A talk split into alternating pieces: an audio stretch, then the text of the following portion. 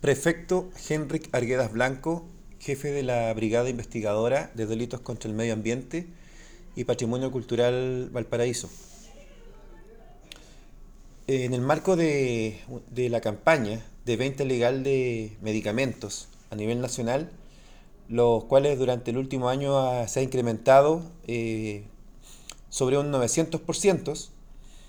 eh, personal de esta brigada especializada se encuentra realizando un mapeo de los puntos de venta de, este tipo de medicamentos de manera informal y, o, o en lugares no establecidos.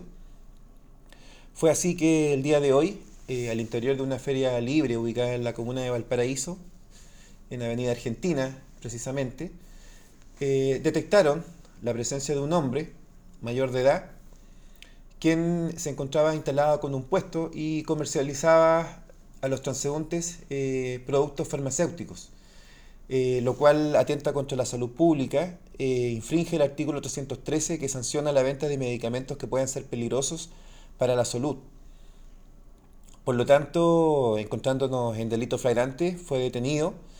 y trasladado hasta esta unidad policial, incautando en su poder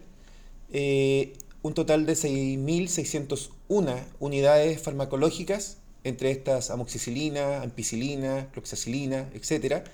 además de 50 unidades de clonazepam y 3 frascos de tramadol clorhidrato de 20 ml cada uno. Estas últimas están sujetas al control de la ley 20.000, que sanciona el tráfico ilícito de estupefacientes y sustancias psicotrópicas. El avalúo de las especies que se incautaron es de aproximadamente 6 millones de pesos. De esta situación se dio cuenta el fiscal de turno de Valparaíso, quien instruyó que el detenido eh, fuese puesto el día de mañana a disposición del juzgado de garantía de Valparaíso para el respectivo control de la detención.